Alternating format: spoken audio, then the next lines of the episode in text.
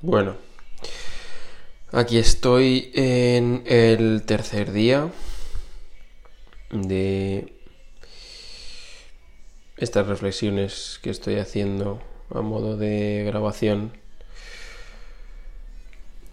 Y bueno, hoy la verdad es que tampoco tenía una cosa muy clara de la que de la que hablar y eso me sigue poniendo bastante nervioso. Eh, supongo que por todo eso de, que no soy capaz de soltar el control eh, y bueno, quiero que todo de alguna manera salga bien y esté bien, bien editado, bien pensado eh, y bien reflexionado. ¿no? Y bueno, pues he llegado a un pacto conmigo mismo que sin ser una cosa muy muy premeditada, eh, sí que voy a, voy a redactar como un pequeño guion, un guion de lo que quiero hablar. Va a ser un guion pensado, pues de quizás, yo qué sé, un minuto, un minuto con, con cuatro o cinco palabras y voy a desarrollar esas ideas y, ya está. Así me, bueno, tengo una estructura por lo menos y, me ayuda a fomentar esa capacidad de, de improvisación también. Así que bueno, los errores que tengan que venir vendrán y, así quedarán. Así que voy a hablar un poco de, bueno, las herramientas que me están ayudando a, mm, evolucionar eh, o, a crecer. Eh, bueno, son las alimentas, las alimentas, las herramientas que, que mm, estoy comprobando por, por, mi experimentación que bueno, que más me ayudan a indagar en mí mismo, ¿no? en conocerme mejor y, y, por tanto crecer ¿no? desde dentro. Así que bueno, em, un poco por orden cronológico, eh, ahora mismo no, no, no las plantearía en el mismo orden, pero bueno, es el orden en que yo que yo que yo he ido experimentando ¿no? Eh, a lo largo de estos años.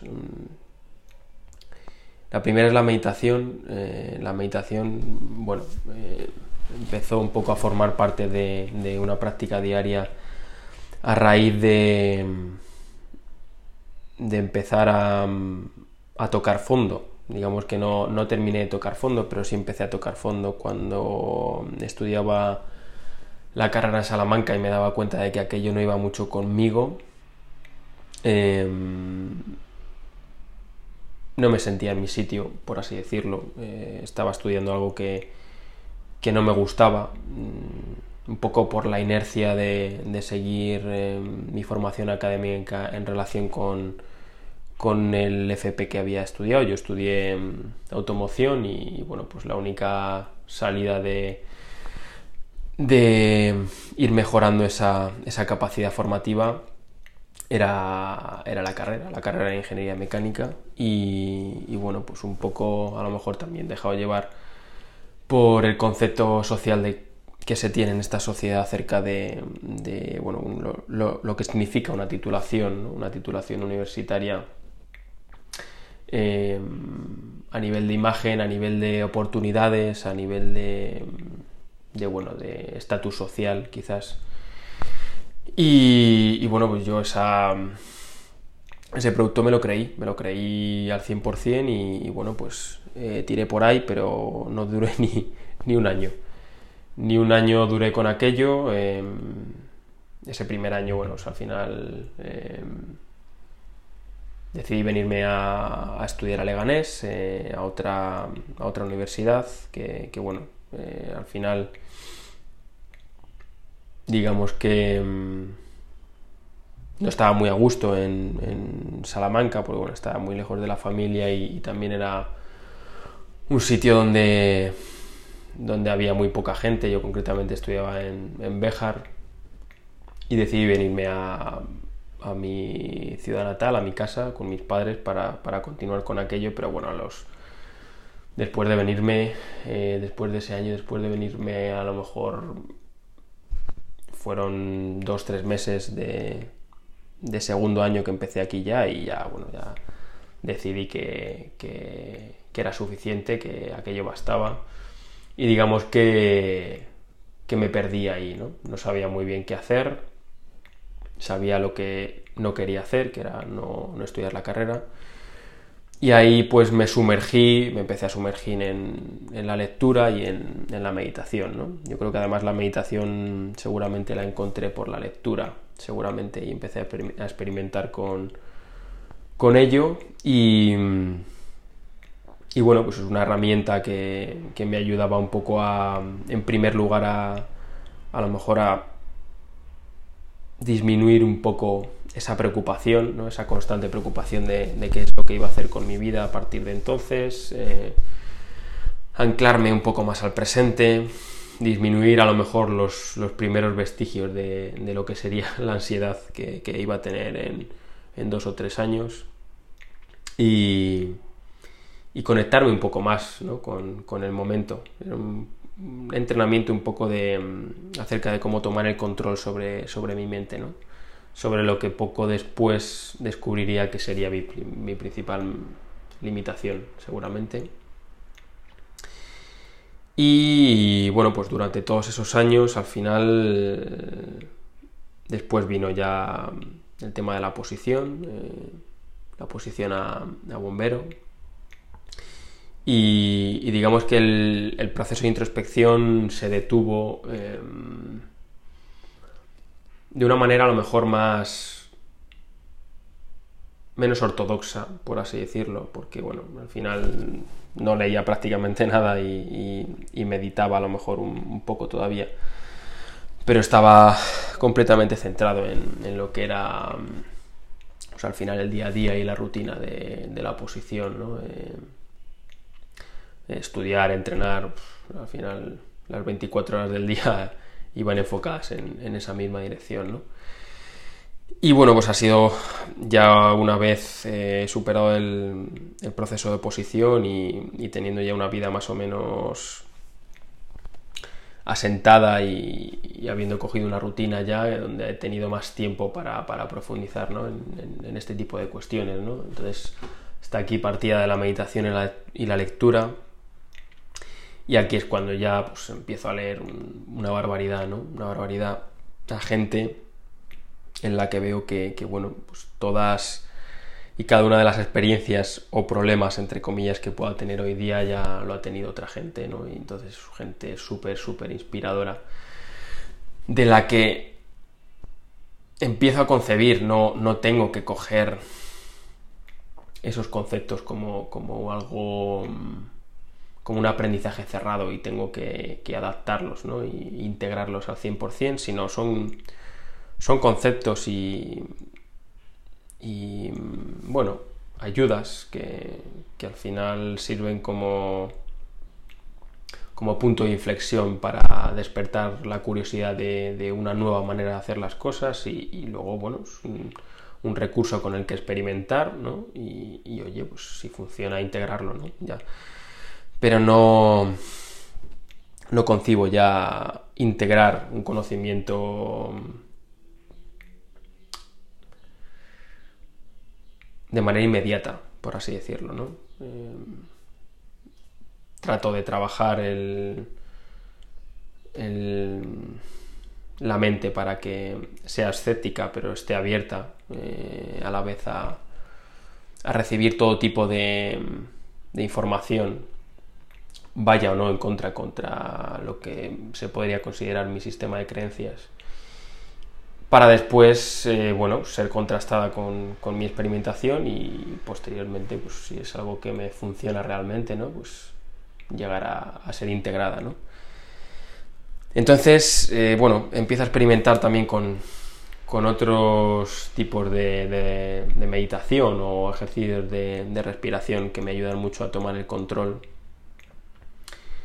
sobre las emociones o sobre también, bueno, es una cosa a lo mejor un poco más analítica como la frecuencia cardíaca o la tensión, incluso arterial.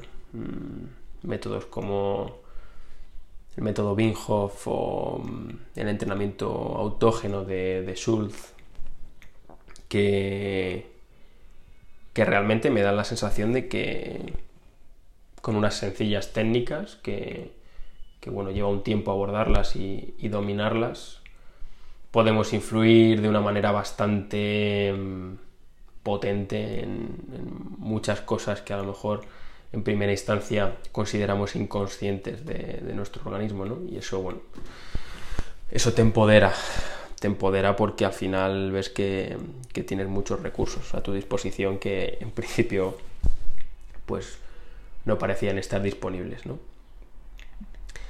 Em, en esa línea, eh, bueno, también potenció, digamos que por aclarar un poco las dos vertientes de las que considero nace todo este, este proceso, ¿no? Por un lado tenía yo creo que tengo las, herramientas que, potencian la conciencia en sí, ¿no?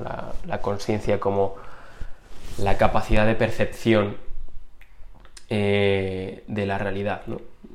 La conciencia considero que es un concepto contrario a la ignorancia, entonces es entrenar esa sensibilidad, esa sensibilidad para, para captar lo que la verdad nos ofrece, ¿no? por así decirlo. Entonces, en esa primera rama de conciencia, yo situaría pues, este tipo de técnicas como la meditación, el entrenamiento autógeno y distintas técnicas de, respiración. Y por otro lado, pues eh, con esa herramienta primaria, ¿no? Eh, que es un recurso esencial, pasaría ya a la segunda rama, que sería la rama, bueno, yo considero de introspección, quizás, ¿no? Que es, la capacidad para conocerse a uno mismo. Y aquí, pues bueno, pues la, tanto la lectura como, como la escritura, que es una cosa que estoy empezando a hacer ahora con más, con más frecuencia, como la experimentación de esas lecturas o, esas reflexiones eh, que puedas hacer tú de manera independiente, considero que son clave. Y, bueno, por último, una herramienta que estoy descubriendo ahora, eh, no sé si fue hace recientemente un mes o mes y medio aproximadamente, el enneagrama. El enneagrama que lo, conozco por, por Borja Vilaseca. Eh, si la primera vez vi algo de Borja por Instagram, me parece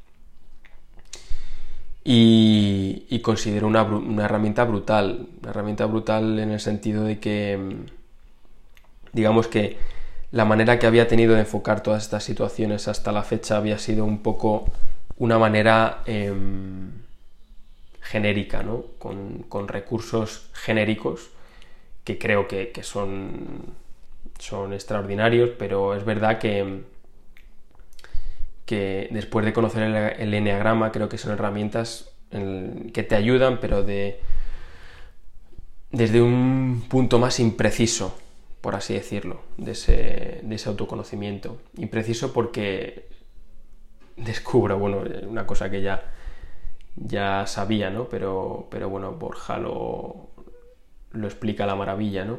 Que, cada uno, bueno, somos de una, de una manera distinta, obviamente, y que las formas de abordar ese autoconocimiento también deben ser distintas.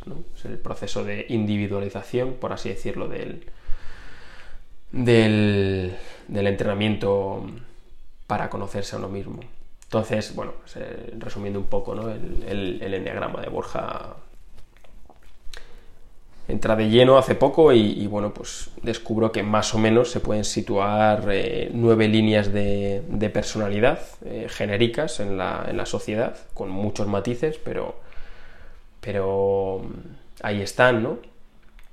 Y están enfocadas desde, bueno, un, un contenido que explica cómo cada uno de esos nueve eneatipos puede tener como unas virtudes o defectos, o si quieres una parte egótica de ego, y una parte mm, más de, pues como de sabiduría, ¿no? de, de conciencia. Y, y, bueno, pues eh, te empiezas a situar ¿no? en uno de esos nueve neatipos, empiezas a, a profundizar realmente en tus en tus entrañas más profundas, eh, en tus miedos más profundos, en tus virtudes más profundas y, y empiezas a comprender todo muchísimo mejor. Y también se establecen, por tanto, procesos de, de autoconocimiento en base a esos nueve eneatipos, ¿no? lo que mejor le viene a cada uno, por así decirlo. Todo crecimiento al final en, en esta línea ¿no? de, al final de lectura, escritura, meditación, le viene bien a todo el mundo, pero es verdad que eh, a lo mejor en primera instancia ¿no? se pueden establecer procesos a lo mejor mucho más potentes a, corto plazo si sabemos qué necesita cada, cada, persona. Y bueno, un poco en mi caso, pues eh, bueno, ya como vengo comentando, soy una persona o estoy descubriendo de una manera más concreta que, que soy una persona que le da bastante importancia a lo que piensen los demás, por lo menos quizás no en determinadas situaciones pasaba un poco más desapercibido para mí, en otras no, ya lo conocía. Pero ahora, como decía antes, con, con estas habilidades más desarrolladas, ¿no? la, la conciencia pues empieza a tomar partido antes de situaciones que pasaban desapercibidas para mí. Y, bueno, pues un poco yo me sitúo, bueno, está siendo un audio un poco a lo mejor desordenado, impreciso, pero bueno, es el, es el objetivo, ¿no? De, es el objetivo del ejercicio. Eh, me sitúo en un eneatipo 6, ¿no? Eneatipo 6, que te cae, bueno, te cae la cruz, ¿no? Cuando te enteras de, del, del, eneatipo que tienes y te vinculas con, con esas emociones, ¿no? O parte negativa. Pero bueno, queda aceptado ya. El, el eneatipo 6, digamos que se caracteriza por ser un, un eneatipo inseguro, ¿no? con una falta de confianza en sí mismo. Eh, además, bastante propenso a ser vulnerable a las preocupaciones. ¿no?